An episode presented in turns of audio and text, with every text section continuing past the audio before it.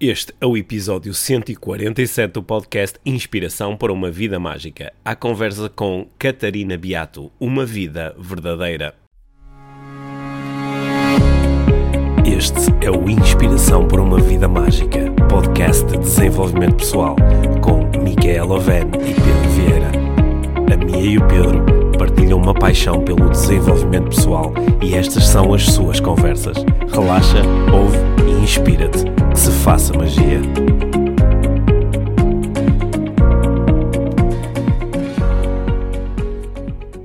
Olá, Mia. Olá, Pedro. Bem-vindos ao podcast Inspiração para uma Vida Mágica. Hoje, mais uma vez, com um, um episódio a três.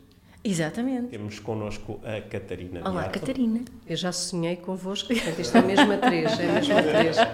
Muito bem. Oh, Sim.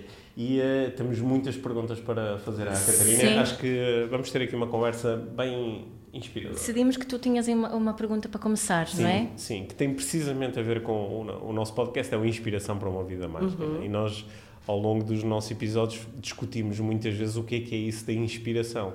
E quando eu eh, estava a fazer, eh, a aprender um bocadinho sobre ti, sobre o teu trabalho, encontrei eh, muitas pessoas a referirem-se a ti como inspiradora, a referirem-se aos teus textos como inspiradores. E, hum, portanto, eu, eu, eu queria começar por aí. O que é que é isso de ser uma inspiração? O que é que é isso de ser uma inspiração? Assim, como é que tu lidas com isso? Porque, aqui criando já uma ponte para onde eu gostava de levar aqui este início da conversa, há, tanta gente a querer ser inspiradora.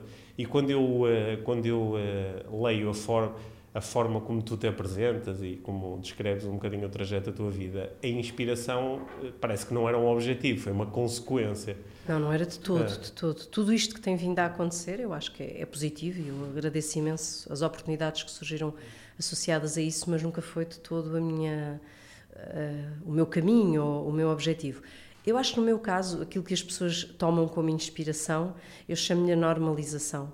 Ou seja, eu sou uma pessoa que tento sempre hum, dar aos outros aquilo que gostava de ter recebido ao longo da vida, que é o perceber que a maioria da no- das nossas histórias são normais e muitas vezes nós queremos seguir um caminho eh, muito certinho porque o tomamos como aquele que, que tem que ser seguido, o caminho certo, que é se calhar eh, o estudar, a ter, os- ter as boas notas, o encontrar alguém, o casar, o licenciar-me, isto tudo por uma ordem também muito certinha e às vezes a vida não é assim. E às vezes nós fazemos as coisas que não estão nos livros ou fazemos as coisas de outra maneira e isso é normal. E as coisas, está tudo bem na mesma. E acho que, que a inspiração ou que aquilo que as pessoas tomam em mim como inspirador não é mais do que quando leem qualquer coisa do que eu escrevo pensam caramba, pronto, ok, eu sou normal. Ou seja, as coisas que tu escreves ressoam. Às vezes ressoam pelo contrário, ou seja, eu acho que há muitas pessoas até que me leem que são exatamente o contrário daquilo que eu sou como pessoa, mas que- como aquilo que eu digo sempre é, ok, esta é a minha experiência e eu acho que ela é normal, eh, mas a experiência completamente contrária também é normal. Por exemplo, a questão da, da amamentação ou da, da cama partilhada, em que eu sou capaz de dizer, ok, eu partilho cama, mas estou farta, ou isto é normal, mas também é normal querer pôr o bebê na sua cama aos dois meses. E acho que é mais isso, acho que é a forma muito descomplicada ou muito de, de aceitação de, de todas as experiências que as pessoas hum, tomam como uma inspiração. Uhum. Ou seja, a, a inspiração aqui é a inspiração para a normalidade. Ou Sem para, dúvida. Ou para aceitar que nós somos Para normais. aceitar que há muitas formas de ser normal.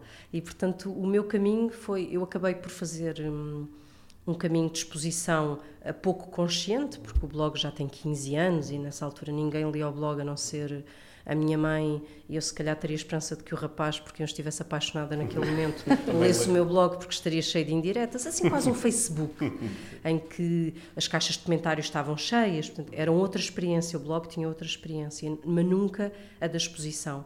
E a exposição vai acontecendo de uma forma muito orgânica e se hoje alguém me disser Catarina, a Catarina para mim foi inspiradora, eu acho que se isso quiser dizer que essa pessoa é mais feliz ou pelo menos mais tranquila desde que lê aquilo que eu escrevo, eu fico feliz. Se for no sentido de me tomar como exemplo, ah, não, não é isso que... que... Oh, oh, Mia, Que é? não sei, não sei, eh, isto que a Catarina está a dizer é mesmo muito interessante porque no, no, no nosso trabalho, enquanto, enquanto coach, enquanto pessoa que acompanha famílias. Muitas vezes a primeira verbalização que as pessoas fazem é eu não sou nada normal, ou a minha história não é nada normal, ou eu não sou como as outras pessoas. Hum. E, e, depois, quando as pessoas contam a sua história, nós chegamos ao final e dizemos, mas isso é normal.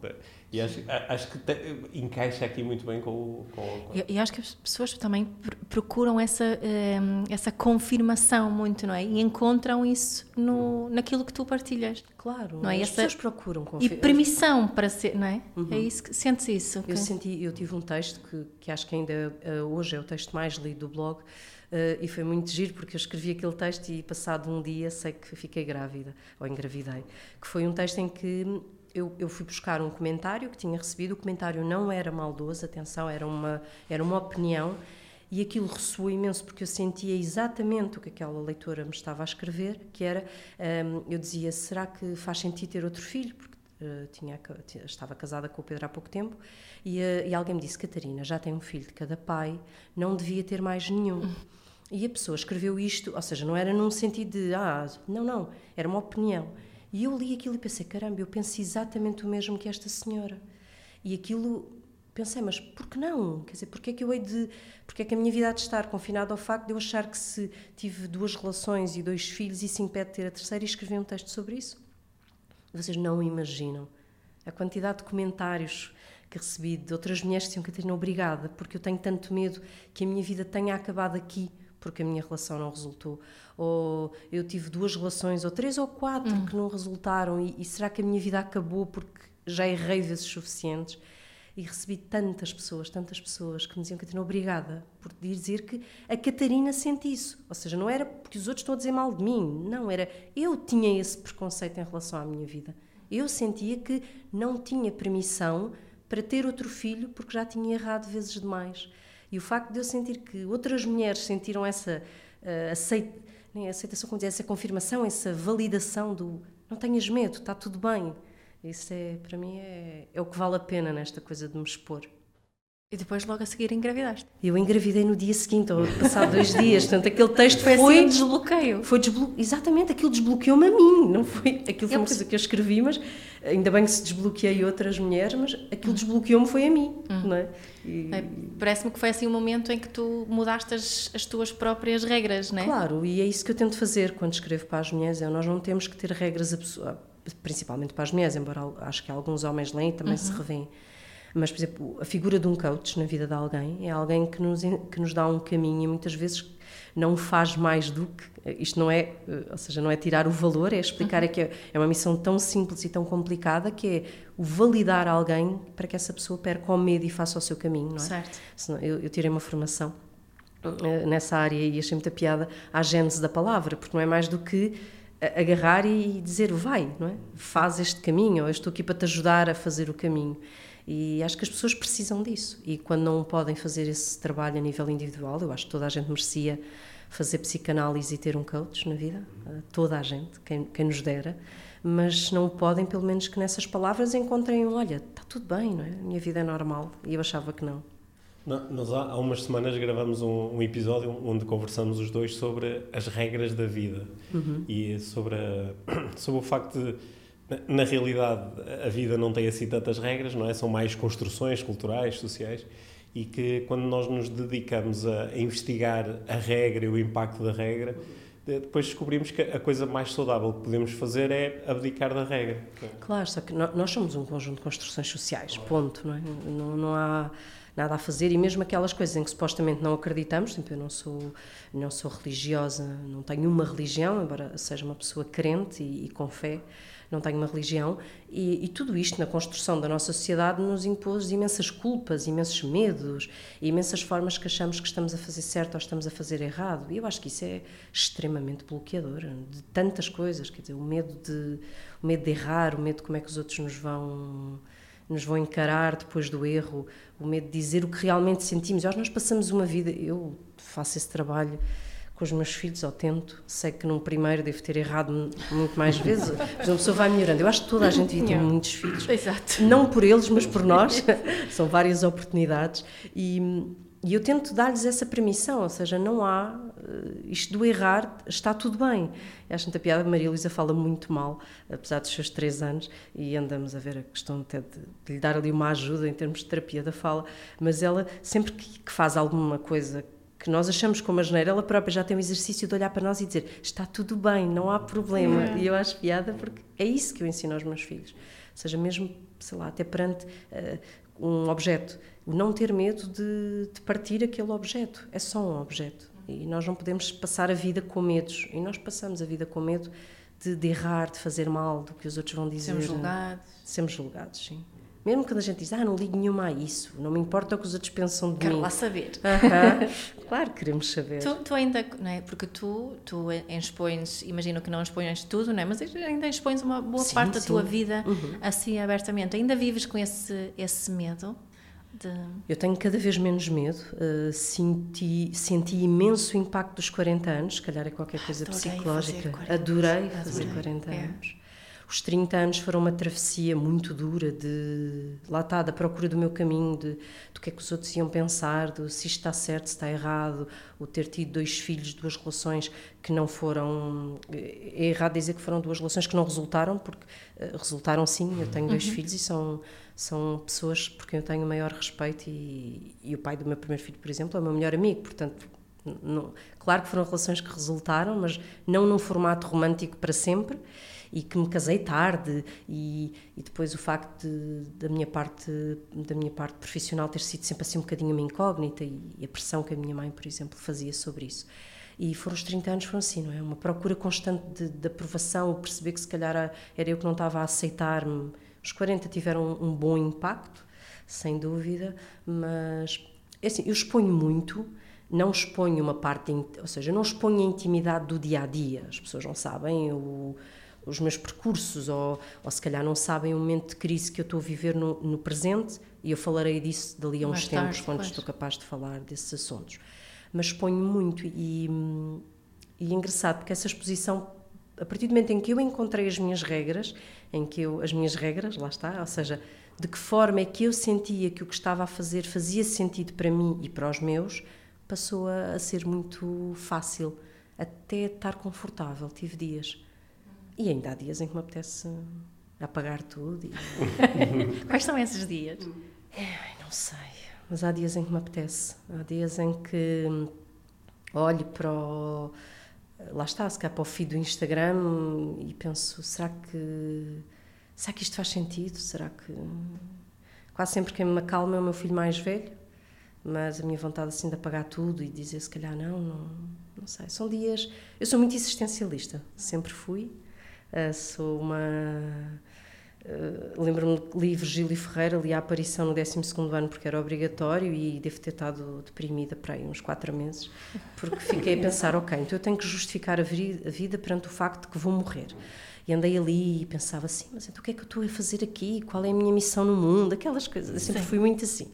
Agora estou muito melhor, embora o meu regresso a casa também tenha sido assim difícil, mas há dias em que penso que nada daquilo que faço faz sentido e vou apagar e depois o melhor que faço é dormir.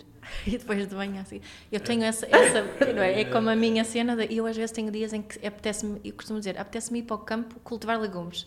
Ah, mas é que eu nem cultivar que eu não tenho jeito nenhum. eu não sei se tenho ou não.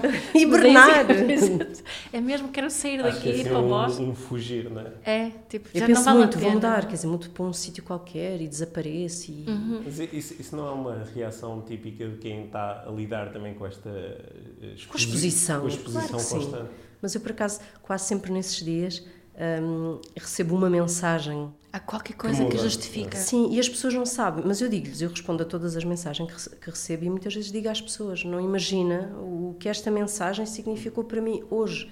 O de alguém diz: Ai, Catarina, uh, ontem. Uh, fiz isto porque não tive medo, ou porque a Catarina disse aquilo e eu pensei, sim, também não vou ter medo de fazer isto, ou uhum. Catarina, estou tão apaixonada, conheci o meu namorado e conheci-o através de uma rede de encontros, porque pensei, então, mas a Catarina conheceu o marido do Tinder, porque é que eu não hei de me inscrever? Ou outra coisa qualquer. Eu penso, ok, vale a pena. Ou quando o meu filho mais velho me diz que tem muito orgulho em mim, hum, aí faz sentido. Sim, esse reconhecimento de um adolescente mesmo especial, não é? Pois é. Então, sabes que minha, eu tenho filha. uma grande admiração pelo vosso trabalho e a questão. Há muito pouca gente a falar na adolescência. Sim. Muito pouca. E eu sei porquê, não é?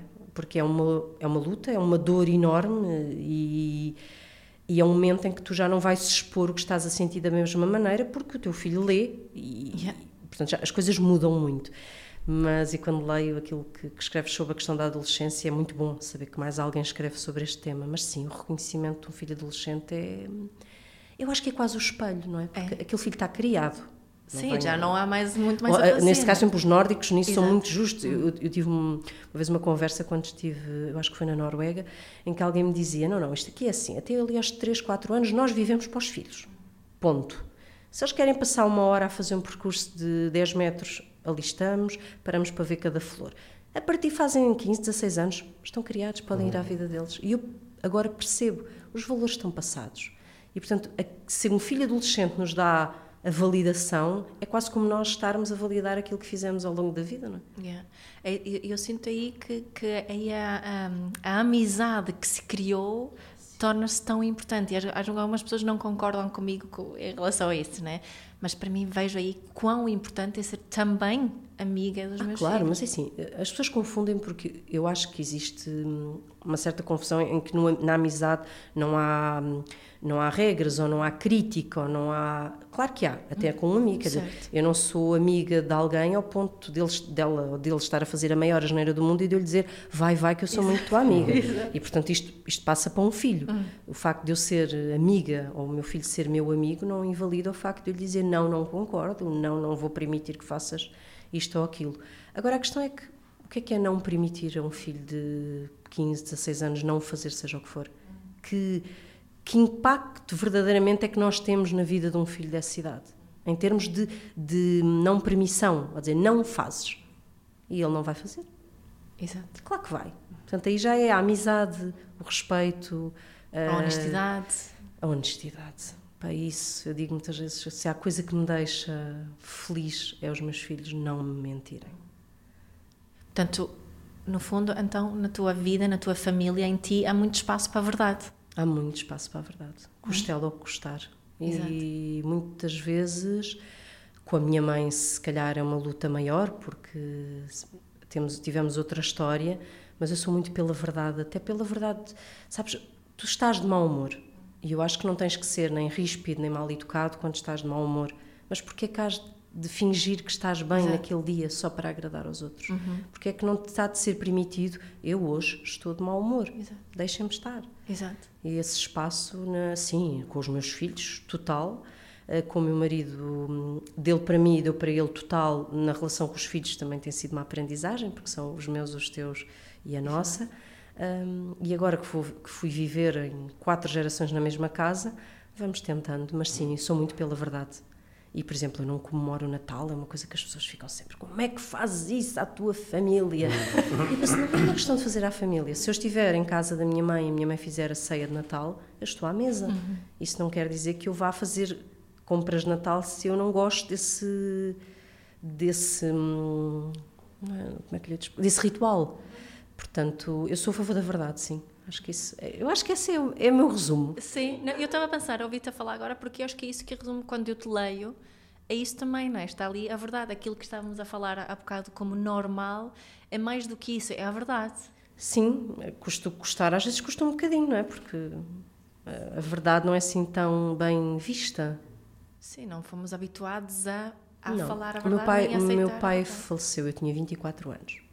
E foi um momento muito doloroso, quer dizer, foi um momento muito marcante. Eu, eu fazia psicanálise freudiana e alguém dizia que era tipo o meu momento de libertação. E sim, é, mas é também o momento em que tu és deixada no mundo. E eu era a menina, filha única, a menina do pai e tudo isso. E o meu pai era uma pessoa muito, muito reservada, com muita dificuldade em expressar os sentimentos. E durante o funeral do meu pai, eu fiz as exigências que sabia que meu pai teria feito, não queria isto ou não queria aquilo, mas eu não chorei porque não chorava em público, não tinha esse hábito, não tinha essa vontade. Eu preciso muito do meu conforto. E vocês imaginassem o mal que, que, se comentou, as, as amigas da minha mãe, os, ah, que horror. Não, eu estava calma, não é? Claro que depois deitei-me nessa noite e chorei muito, mas chorei na minha. E essa, essa questão do que os outros acham que é normal, ou das regras do que os outros estão à espera, torna-nos tão. às vezes tão reféns que depois nunca dizemos o que é que realmente estamos a sentir. E isso é tão, é tão ingrato, é tão difícil, mesmo com os meus filhos. Uh, eu lembro-me que o meu filho Gonçalo, já com capacidade para falar, dizíamos: Oh mãe, tu não me deixas chorar. E na altura, o facto de ele ter sido capaz de me fazer aquela crítica que era tão verdadeira, porque eu, quando o via quase a começar a chorar, eu tentava tudo para resolver ou para o impedir de chorar, porque o choro dele me deixa. Salvá-lo do choro Sim. mesmo. É o salvar-te a ti do choro dele. Exatamente. E ele diz-me isso, eh, e uma crítica quase em relação ao irmão, dizendo: Mas deixa o Afonso chorar, não lhe faças o que me fizeste a mim. Eu, na altura, pensei: Ah, meu Deus. Mas ele ser capaz de me dizer aquilo, sem medo de me dizer aquilo, salvou o irmão, não é? de eu fazer igual. Exato. Bom, vou, vou, ser aqui um bocadinho conspiracionista. Vá. A três tem que haver um para. Não, conspiracionista no sentido que, eh, eh, enquanto eu te estou a, te estou a ouvir, estou a ouvir alguém que se conecta mais com o que é que eu estou a sentir agora, é? o que é que é realmente importante para mim, e menos com o que é que era suposto eu fazer, ou o que é que a sociedade me diz que eu deveria fazer, ou como é que eu deveria lidar com isto. E um, aqui entra o meu, o meu lado conspiracionista, que é, para a maior parte das pessoas, isso é muito assustador. Porque quando alguém se conecta mais com os seus sentimentos e com a sua verdade e menos com o que é que é suposto fazer, eh, essa pessoa deixa de ser controlável, não é? Porque deixa de ser previsível. Ah, é, sim, é? sim. E isto, isto, agora é, é, é, pergunta para ver se tu validas isto, que quando nós começamos a, a conectar-nos mais com a nossa verdade e a viver a nossa verdade, também começamos a sentir uma certa pressão que vem de fora, que é tu estás a fugir ao controle, tu estás a fugir àquilo que é que é suposto fazeres na tua idade ou, com, ou no sítio onde tu moras ou com, sendo mulher ou, ou sendo mulher uhum. ou, ou, ou, sendo mãe e, um, e, é, e, começa a aparecer uma certa pressão que, que, é um, que é uma pressão com a qual às vezes é um bocadinho difícil eh, lidar. Mas eu acho que a pressão maior ainda é a nossa, porque quando tu te permites a estar atento ao que sentes, às vezes é muito difícil, porque a vida não é um lugar eh, assim com os unicórnios saltitantes todos os dias e, e quando tu ligas mais àquilo que sentes do que ao que deverias fazer, uhum. ou seja, quando tu tens regras, eu às vezes digo muitas vezes, eu gostava muito de ser, eh, por exemplo, eu gostava de ser crente em alguma coisa que tivesse regras definidas, uhum. porque isso daria-me... Dava segurança. Dava-me segurança. Eu às vezes sinto-me um bocadinho sem rede, porque como, tô, como sou muito atenta e muito àquilo que sinto, pá, às vezes é cansativo, é, é do, significa dor e isso não é sempre fácil. É, eu acho que é por isso que tantas pessoas se ligam muito a uma... A uma uma religião ou uma doutrina política, porque de repente tem uma cartilha que lhes diz faz assim, assim, assim. Mas essa cartilha é uma segurança. Sim, Por é exemplo, segurança. Eu, eu acho que quando morre alguém de quem gostamos muito, o podermos acreditar num, num conjunto de rituais que, que, façam, que façam sentido na morte de alguém e que te, que te vão apaziguar uhum. a dor deve ser ótimo. Quando tu a única coisa que tens é a dor brutal de perceberes, ok, esta pessoa já não está na minha vida todos os dias como eu queria que estivesse, dói mais. E tem, não, não há um guia de como lidar com isso, Sim, né? e isso às vezes faz falta, esses guias. Eu, eu não tenho dúvida que estes guias que a vida nos pôs, de, por exemplo, acabamos a escola, da escola vamos para a escola secundária, vamos para a universidade, acabamos a universidade, arranjamos o primeiro emprego, depois já temos, eh, já podemos casar, depois de casar já podemos ter filhos. Tudo isto é óbvio que tem um lado de, de, prisão, mas também tem um lado como se fosse um carril, não é? Uhum. Isso dá segurança. Sim. E quando fazes tudo ao contrário, há um momento em que olhas e pensas: epá, então, será que eu, está tudo errado? Onde é que eu estou? Em que momento é que eu estou? Para onde é que eu vou agora? E isso é. Às, às vezes jogamos um jogo duplo, não é? Que é, por um lado, começamos a olhar mais para a nossa verdade e a, a seguir o nosso caminho mas depois temos, continuamos a, de vez em quando a checar se claro faço o que era, peraí, eu tenho 44 anos, onde é que eu deveria mas, estar? Mas é por aqui que existe, agora validando as, mas é por isso é que existe necessidade de pessoas que estudem o suficiente para que possam agarrar em nós e em determinado momento ajudar-nos a a, desenhar a vida, uhum. não de acordo, se calhar, com os parâmetros do que os outros esperam, mas de acordo com as nossas capacidades. E por isso é que faz tanta falta uhum. estas áreas em que vocês Sim. trabalham, por exemplo. Uhum. Eu, para mim, é, era importante. Sim, sim, eu, eu acho que hum, eh, percebermos que temos, as, podemos ditar as nossas próprias regras é extremamente libertador, ao mesmo tempo que, que é muito assustador. Claro. É? E termos alguém também olhando aqui para, para as tuas partilhas, aqui tu lês, para quem está neste processo também, isso pode, pode também ser muito reconfortante e perceber que, ah, não, eu não estou sozinha. Porque acho que às vezes esse processo pode ser muito solitário. Sim, por exemplo, na questão da maternidade, hum, eu sempre eu tenho uma forma de viver a maternidade que foi mudando ao longo do tempo. Portanto, yeah. São coisas que a experiência me fez mudar, percebi coisas que fiz que estavam erradas, coisas que faço mas que me cansam e que às vezes pergunto, mas por que raio é que fiz desta yeah. maneira e estou a fazer desta maneira as pessoas às vezes perceberem que façamos o que façamos, o caminho dos nossos filhos, por exemplo, é autónomo. Hum. Nós damos-lhes valores, mas determinamos uma parte tão pequenina. E às vezes eu acho que as mães, quando estão a tentar fazer tudo certo, eu aflijo muito, porque sei que é agora uma fase e que somos de modas, é óbvio. Mas agora estamos numa fase em que dá-se imensa importância, quando eles são muito bebés, fazer imensas coisas, atividades sensoriais e. e Podes ouvir música clássica. Sim, só podem ouvir música clássica, atenção à questão de mexerem na, no, nos telefones, agora cuidado só, com só, isto. Só brinquedos de madeira. De madeira e todas essas coisas. Eu percebo a teoria que está por trás disso. Uhum. Ok, mas a pressão que isso é Sim. para alguém que acaba de ter um filho. Sim.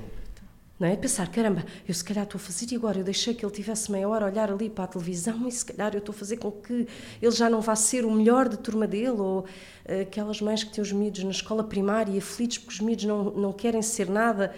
E tu pensas, calma, é, não queiras nada para o teu filho enquanto ele é pequeno, porque tu até podes. Quer dizer, se fosse assim, o que é que fazia um filho de um toxicodependente que viveu uma vida inteira, se calhar até foi. miúdos que vivem institucionalizados até e que são adultos brilhantes, maravilhosos. Quer dizer, não. Uh, nós somos, temos uma parte daquilo que nos dão na educação e, os pais fazem o melhor que podem, mas uh, nós não vamos determinar. Uh, determinamos uma parte muito ínfima daqui, do, dos filhos que damos ao mundo, não é?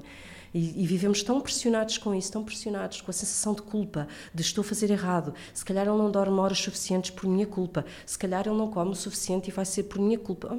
Dizer, eu posso ter um filho a quem só dei brócolos e, e a comida toda certa e ele sai masmático e tenho um miúdo que, que faz tudo errado e que é o puto mais saudável. Nunca, nunca fica doente. Nunca fica doente. muitas vezes estas coisas são os pais... Uh, dizias há pouco, yeah. a validarem-se, não é? Nós não estamos a fazer pelos filhos, estamos a fazer por nós, para nos sentirmos bons pais. E acho que, que, o facto da pessoa expor. Os meus filhos são muito normais na forma como se apresentam, ou sim, os meus filhos agarram-se horas às tecnologias se for preciso, também vão brincar para o campo se for preciso. E, e, o facto de eu mostrar isso, eu acho que deve haver mães que pensam: ok, a criança tem um brinquedo plástico e sobreviveu. E nós não somos, nós não temos os horários que temos nos países nórdicos. Portanto, não podemos, infelizmente, portanto, não podemos de repente por exemplo, agora existe muitas mães que largaram os seus empregos e que podem estar até aos três anos com os filhos. Caramba, mas depois temos não sei quantas mães que aos quatro meses têm que se apresentar no seu emprego. E não, elas não estão a boicotar o futuro dos filhos no momento em que fazem isso. E há quem quer mesmo também. Claro, e há quem é? largue tudo Exato. e diga: não, não, eu quero ser mãe a tempo inteiro. E também não está a boicotar nem o filho nem ela. E as pessoas têm que perceber é isso: é que todas as formas de vivermos as nossas experiências. Hum, está tudo bem, não, vão, não vamos estar a determinar quem é que vai ser. É, às vezes nesse processo também esquecemos uma coisa importante, que é quando eu estou uh, sempre estressado porque o meu filho só pode ter os brinquedos de madeira, tem que ter esta experiência, tem que ter aquela experiência, e eu esqueço-me que, de facto, neste processo eu estou a ensinar alguma coisa ao meu filho, estou-lhe a ensinar a, a ser ansioso, estou-lhe a ensinar a sentir-se culpado, porque são essas as emoções Exato. que eu estou a sentir. Exemplo, e, é? essa, essa situação, vocês já me disse, por exemplo, a questão do mindfulness, uhum. que vocês escrevem, falam muito que não, não é mais, ou seja, de uma maneira muito simplificada a vida das pessoas, era as pessoas conseguirem estar presentes no momento uhum. presente. E às vezes o facto pode ser mesmo só estar aninhado ao filho, uhum. uh, aninhado só, sem sem pressão. Sem pressão, sem se calhar. Só porque é bom. Só porque é bom, a darmos miminhos. Sim, e posso estar a, ter um momento de presença e de, de, conexão enquanto estou a comer no McDonald's. Exatamente. Ou enquanto, atenção, eu tenho momentos de conexão eh, brutais com o meu filho do meio, nos dois minutos antes de dormir, em que vemos um vídeo num canal só em que fazem receitas, que é o Taste. Ele adora aquilo e nós pomos e estamos os dois a dizer as receitas. Agora, e adoramos. E, e, a questão é, nós temos de ter momentos de conexão até no momento em que um está ao, lado e eu estou aqui, e estamos os dois, cada um a fazer a sua coisa, Hoje estamos com o pezinho encostado. Ou no fim partilhamos uma, qualquer coisa, falamos sobre aquilo. Portanto, há tantas formas de estarmos ligados e de vivermos o, o momento e de respirarmos fundo. É como, é como querer ter um momento romântico e para isso ter que haver um jantar fora, uh, os cheirosos, termos, estarmos com a roupa certa, no momento certo, com a música certa. Não, e as pessoas põem muita pressão nos momentos. Muitas expectativas, não é? Muitas expectativas, mas eu acho que isso é um bocadinho. Não sei se. Eu não conheço outros países e outras realidades, mas esta questão das expectativas e deste tudo é muito latino. Eu acho que é muito latino. Nós pomos muita. Há todo um floreado e um. Eh, todo um desenho de, de tudo que é perfeito para nos permitir ter o outro momento perfeito. E é? Para o Natal ser perfeito é preciso estar toda a família, a mesa estar decorada, a comida estar toda em cima da mesa. E se calhar Natal é outra coisa qualquer. Nós, nós também carregamos ainda, assim, eh, culturalmente carregamos a herança judaico-cristã, Sim, é? de que, muito. De que nós estamos aqui para sofrer. É? E, portanto, para termos um momento assim bom, temos que trabalhar muito. E não o merecemos. Não, nunca o merecemos inteiramente. Não ser castigados se não fizerem bem. E, e, portanto, temos dificuldade, acho que assim, de uma forma geral, temos dificuldade em, em aceitar que os momentos bons podem chegar eh, enquanto estou com o meu filho a ver um vídeo. Okay? Sim, e que os momentos bons não são. Eu acho que o bom não é. Eu, no meu livro, no, no Ser Feliz Todos os Dias, falo muito isso, que é nós achamos sempre que o bom envolve um fogo de artifício, uhum. é uma coisa assim. Sim para lá do extraordinário. Às vezes o bom é uma coisa super normal. Sim. Ali mesmo no mediano. e é bom. Porque às vezes o bom é. Sei lá, eu digo isto em relação às notas. Que eu lembro-me que a nota que melhor me soube na vida, enquanto andei na faculdade, foi um 10. Um 10, portanto, de 0 a 20. Bem, ninguém imagina que quando a professora. Eu, eu, eu, nunca mais saí à pauta, eu fui bater à à porta lá do gabinete de matemática e disse: professora, por favor, diga-me a minha nota. E lembro dela estar assim com a régua à procura do nome e dizer-me: teve 10. E eu pensei: hum. uau, 10. e às vezes a vida é um 10. E, pá, e é um 10 que sabe mesmo bem. E, e as pessoas estão sempre à espera do 20, do 20. E depois o 20 nunca chega e nós estamos sempre frustrados. E a vida às vezes é mesmo só um 10. Só que o 10 é mesmo. é saboroso. Às vezes é o que me apetece, assim, um, uma cena Estávamos a falar disto há bocado, não é? Só nos apetecia estar em casa a fazer nada. Sim, ou dar a mão e estar ali a. Sei lá, eu e o meu marido gostamos de ir, gostamos de ir ao supermercado. E há uma coisa muito tipo, as pessoas pensam, mas eu e vocês têm meia hora juntos e gostam de ir ao supermercado. Gostamos.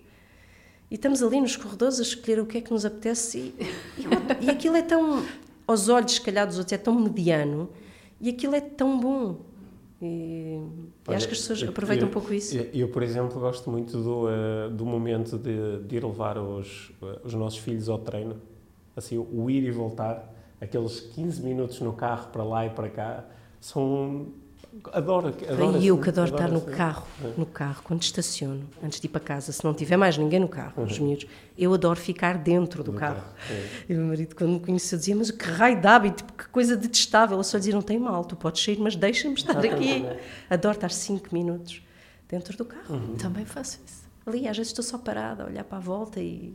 É isso, eu acho que as pessoas se normalizar, né, como inspiração, eu acho que nós estivemos mais atentos a essa, esse lugar bom que é o, o ser normal, o, o estar tudo bem, às vezes estariam se calhar mais atentos para inspirações maiores. Uhum. As pessoas querem muito. Agora, agora tive uma, assim, uma memória espetacular. Quando eu, quando eu era miúdo, o, uh, o meu pai lia, lia o jornal Notícias, tinha aquele formato grande. É? Gigante. Aquele, e o meu pai uh, lia o jornal na casa de banho. Ia à casa de banho e levava o jornal. E estava imenso tempo na casa dele. Sim. E eu lembro-me das vezes a minha mãe protestar um bocadinho, dizer, pá, o teu pai está na casa de o está na casa de banho. Mas lá está, aquele era, era um momento bom para ele. Era claro, um era, de, de prazer, exato. Que era um momento espetacular. Claro que era, porque está fechado, porque ninguém, ninguém vai interromper Sim, o momento escatológico da vida de alguém, mesmo Exato. que seja só o jornal aberto. O meu também, pai também fazia isso, e só fumava um cigarro por dia, naquela altura, e era na casa de banho com o jornal. Eu ao meu marido não lhe posso posso tirar, tanto que é a coisa que ele mais adora nesta vida e eu posso pensar, mas que absurdo, mas é o momento dele, é de manhã, ele acorda, é um cigarro, um café e casa de banho. E ele está ali, que, o tempo dele, e eu sei que aquilo pode parecer a mim, tipo, que raio de desperdício de tempo, Yeah. mas para ele é um momento prazeroso. Mas o, o- o mais inspirador seria se ele fosse ao cantinho de meditação, acendia o incenso. Não, e tinha, e tinha que estar um altar montado. Exato. E mesmo isso, por exemplo, eu tenho, eu tenho me cruzado com professoras de yoga fenomenais Hum. e acho que o yoga, de facto, eu percebo o que dizem com a questão de. Eu não encontro isso no yoga, encontro isso, por exemplo, no crossfit, mas o facto de haver um momento em que a pessoa só faz aquilo e, e, ter, e ter que ser consistente apesar da frustração, isso é fundamental na vida. Isso é uma coisa que, lá está, o aceitar que vai, vão existir momentos muito chatos em que as coisas parece que não avançam, que parece que aquele movimento não sai, ser visto para o movimento, para a relação, para o trabalho, mas tu não vais desistir naquele momento. E o yoga, hum, como filosofia de vida, mas eu gosto muito dessa ideia, dizer, o yoga pode ser feito naquele cantinho completamente manhoso do quarto, e por exemplo nisso o crossfit, eu acho que o Pedro também é um amante Também sou um crossfitter. O CrossFit tem isso muito engraçado, que é um bocadinho o desapego do ego. É um lugar onde não há espelhos, é um lugar onde, onde quase sempre são espaços muito despojados. E hum, eu revejo muito nisso, nessa brutalidade do espaço despojado, em que eu, mesmo que não seja a melhor, uh, sei que vão esperar por mim, sei que o meu movimento é adaptado. E eu acho que isso na vida é isso: é perceberes que tudo é adaptado às tuas capacidades Uh, e seres um bocadinho despojado do, do lado mais do ego, não da vaidade. Eu não tinha escrever um post sobre isso. A vaidade é importante.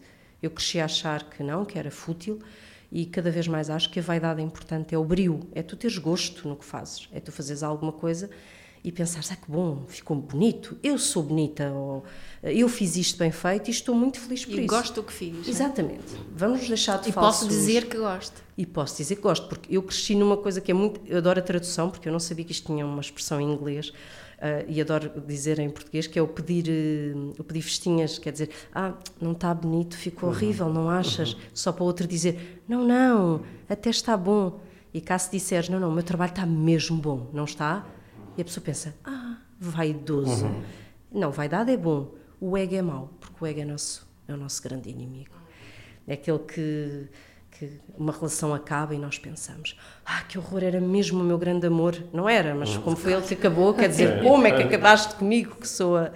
Ou nos filhos, não é? Olhamos e o nosso filho não é o melhor da escola e nós pensamos, onde é que eu falhei como mãe? Não, não, não, não.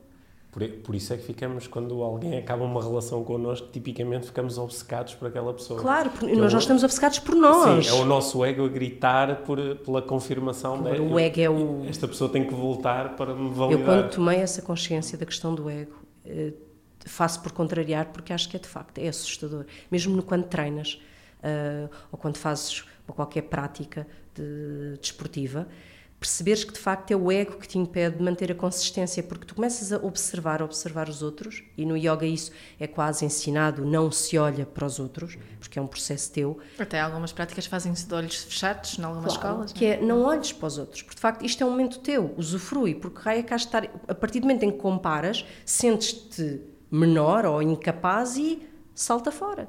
E nós estamos sempre a fazer isso. E, e eu faço imenso esforço para contrariar isso, porque eu fui assim a vida toda, fui desistindo de tudo aquilo em que eu não era a melhor. E agora consigo. O Pedro, no outro dia, percebeu, meu marido, gozou, porque eu vinha, tinha recebido as notas de um trabalho agora, que eu estou a tirar o mestrado, tinha recebido as notas e tinha tido um 16. E ele percebeu, e eu depois lá percebeu que eu, eu estava a dizer, ah, tive 16. E depois disse, hum, sim, ah, então eu, tive- houve um 18, um 17. e ele dizia, ok, mas eu depois pensei, que disparate. Sim, estou muito contente com o meu 16, mas tive que fazer o exercício, porque já estava a ir ali para a menina, para, a- para o meu eu, de, ali, miúda, em que não era a melhor e dizia, pá, não sou a melhor, vou-me embora. Olha, co- como é, como é que está a ser esse processo? Tu, tu estudaste economia Estudei economia. e a, a vida levou-te por outros caminhos. Ah, como, como a mim, que também estudei economia e a, vida levou-me para outros sítios muito mais giros do que Ainda esse. bem, porque Ainda há bem. grandes economistas, Ah, eu tenho é. colegas grandes Uhum. economistas Sim. e ainda bem, eu fui para a economia porque, porque achava que os economistas eram ricos, iam ser ricos, segundo porque tinha o pai de uma grande amiga minha que era um economista brilhante, eh, na altura era deputado na- no Parlamento Europeu e eu admirava-o profundamente e fui para a economia. E quando entrei em economia, no- logo no primeiro semestre eu percebi que enquanto na escola secundária eu era a melhor numa turma de 30, na faculdade eu era a pior numa turma de 50. Uhum. E o meu ego ficou destruído. de. Não, mas de rastes. Eu, foi, aquilo foi um processo. Eu lembro de ouvir, de ouvir a minha nota, de olhar para os meus colegas e pensar: caramba, afinal eu sou uma porcaria, para não dizer as neiras. E então percebi que tinha uma salvação e fui trabalhar. Aos 17 anos fui trabalhar e pensei: pronto, eu agora, mesmo que tudo corra mal, eu tenho uma desculpa, uhum. porque trabalho. O que é que isso teve de bom? Teve experiências de trabalho maravilhosas. Eu, eu depois não acabei o curso, ainda em formato de 4 anos, ainda o curso tinha 4 anos e fiquei com duas cadeiras por fazer. Portanto, eu já, estava, já era jornalista, dei continuidade a, tudo, portanto, o, curso passa para três, para três anos, só que os créditos que me faltavam nunca foram atribuídos e eu descartei, deixei. Quando voltei a fazer uh, terapia, porque eu agora estou a fazer uh, aquilo, a minha, a minha terapeuta que me desculpe se eu digo aquilo tudo mal, mas é reprogramação neurocognitiva, não é? Uma coisinha que é uma bolinha e andamos a seguir a bolinha. Pronto, obrigada. E quando fiz reprogramação e estava a tentar ir aos meus lugares dolorosos e perceber que de facto que feridas é que aqui andava, a questão de, do, do síndrome do impostor, da falha enquanto profissional estava lá, era muito presente. E eu disse: não, eu vou voltar a estudar. E eu vou concluir o meu curso e na altura reuni com o meu, com o meu com o responsável da, da minha licenciatura, que me disse, Catarina, diga-me, acabar o curso é uma questão profissional ou pessoal? Eu disse, é pessoal. Ele disse, então, não faça. As cadeiras que lhe faltam são muitíssimo complicadas, eram duas matemáticas. Catarina tem créditos em excesso, candidatos ao mestrado, porque o mestrado pode ser feito através de análise uh, curricular uhum. e profissional, portanto e assim fiz, então disse: não, então eu vou tirar um mestrado na minha área de trabalho durante todos estes anos, que foi comunicação, e inscrevi-me no mestrado em comunicação. No primeiro dia de aulas cheguei lá tipo uma hora antes, nervosíssima, parecia uma, uma criança antes do primeiro dia de escola. Uh, e tem sido um processo de cura sem descrição. De cura. Assim, não há. Eu não consigo explicar, se as pessoas não entendem, porque não sabem o que é que é a sensação da ferida ou da falha. E eu ter percebido, não, não tens que ser a melhor para que te sintas muito boa no que estás a fazer, não tens que. E vais acabar isto por muita frustração que te cause. Ponto. Isso foram os meus dois, as minhas duas regras. Não vais faltar às aulas. E custa-me, não é? Porque há dias em que eu vou para as aulas às seis e meia da tarde, o Pedro segura-me ali a casa toda, mas há dias em que tudo o que não me apetece é aquilo, não é? Mas eu disse: não, não vou desistir e, e vou aprender a usufruir do, do processo. E tem sido maravilhoso. Maravilhoso mesmo. Que bom, até fiquei com vontade de ir estudar mais. E foi giro mesmo em termos de como mãe, uh, o cruzar, eles têm uma idade muito mais próxima do meu filho mais velho, e lembro-me uma vez de estar a desabafar uma preocupação qualquer sobre o meu filho mais velho, depois é que percebi que estava a desabafar a, pessoas da idade dele, e eles diziam assim: Não, Catarina, mas isso é normal. E eu, ah, ok, está bem, tens razão. Eras simplesmente assim, o velha e agir. Tu até te, eu, eu, li que te definias como a eterna, eterna adolescente. Definia-me. Definia-te. Definia Ainda anda ali essa frase. Anda um bocadinho. Hum. Eu percebi que isso era uma definição minha muito a fugir da, do facto de, do medo de envelhecer Uh, isso continua a ser, ou seja, quando as pessoas falam da, da, época que marcou a sua vida, há muita gente que diz que é uma eterna criança, porque de facto todas as suas memórias estão muito focalizadas na infância. As minhas memórias estão todas focalizadas na adolescência. Todas. É a minha essência. Se eu procurar, a minha essência está ali. É? O que eu sou ainda hoje, aquele bocadinho cá dentro de nós que nunca morre, se calhar na música que ouvimos, uh, naquele momento em que estás a fazer aqueles telediscos que vais a conduzir e, e consegues fazer uns telediscos sobre a tua vida. Uh, telediscos, eu ainda digo telediscos. Pronto, eu também ainda faço conversão para escudos, portanto, uh, assumo. E quando faço isso, eu sou uma, uma eterna adolescente nesse sentido. O querer parecer para sempre uma adolescente tem vindo a curar. Eu, aos 30 eu estava muito perdida, pensava, não, que horror. Depois olhava para as minhas fotos e pensava, odeio isto, será que é porque estou mais gorda, que é porque estou mais magra, porque é porque estou isto, que é porque estou aquilo. E depois de repente, não, não, não tu não consegues é ver-te mais velha. E agora já consigo, já. Eu não ri. As primeiras vezes em que percebi que estava a ficar mais velha, sei que rejeitei. Eu já não faz tanta. Gosto. Uhum. E acho que a vida depois, a vida engraçado, não sei se é por etapas, mas no momento em que aceitas que não, nunca voltarás a ser nova, mas que a vida ainda tem pá, tanta coisa, tantas coisas boas, é, é muito bom. Sim. Portanto, não. Mas a adolescência é aquilo que me define, sem dúvida. Os meus gostos musicais, uh, os meus lados mais existencialistas, Sim. Eu revejo imenso, revejo-me imenso nisso, que até foi comprar umas Doc Martens para me lembrar da, da minha adolescência. eu sou a mesma, quando as pessoas mas quem é que tu és? Eu, eu sou aquela miúda que aos 14 anos olhava para o, para o Tejo e as coisas de que eu tinha medo uh, continuam a ser os medos que eu tenho para trabalhar e portanto é ali é a minha zona mais fértil em termos de memórias e de, daquilo que me define é a adolescência. Uhum. Se calhar por isso é que eu achava que ia ser a mãe mais cool do mundo quando tivesse um adolescente e quando percebi que era um bocadinho diferente uhum. na prática e na teoria vivi o meu choque. Porque Sim. o teu filho foi viver para fora. Sim, agora já na fase boa, sem dúvida. A minha, o meu choque com a adolescência do, do Gonçalo deu-se ali aos 14 anos, quando eu percebi que ele já não era o meu bebê, quando percebi onde é que eu tinha errado em algumas coisas de que forma é que ele era o adulto, ou seja, ele seria um adulto que eu onde eu tinha passado, não é? Onde eu fui uma parte importante para a vida dele. Eu aí foi um choque. Eu ali os 14 anos do meu filho Gonçalo foram foram difíceis, muito para mim. E, e depois o Gonçalo aos 16 anos uh, decidiu estudar para fora. Uh, e, e foi o meu setembro, o meu setembro do ano passado foi foi um mês de muita transformação. Foi o, ano em que, o mês em que decido sair de Lisboa para voltar para o pé da minha mãe, portanto, voltar às origens, uh, em que deixei o meu filho a viver a tantos quilómetros de distância e eu acreditar que não, está tudo bem. E foi, foi bom. Foi um bom desafio. Epá, sim, só que é, foi tão engraçado que eu. Há aqueles momentos em que a pessoa consegue dizer o antes de e o depois de, não é? E e foi, foi tão bom, tão bom. Mas eu passei cinco dias a chorar e eu não choro com facilidade. E fui levá-lo, não chorava quando estava ao pé dele, mas passei cinco dias a chorar. Eu mandava, às vezes, falava com, com o meu marido por, por o telemóvel, disse: Tiveste a chorar outra vez? E disse: Estou, tive, deixa-me estar. Não, e estava numa altura de, de, aceitação, porque eu tenho perturbação obsessiva compulsiva, tinha decidido largar a medicação, bem, claro, é, com a minha médica. E, e foi um momento de voltar a sentir todas as sensações a 100%, mas perceber que estava tudo bem. E isso foi. Ser mesmo presente. Sim, sim.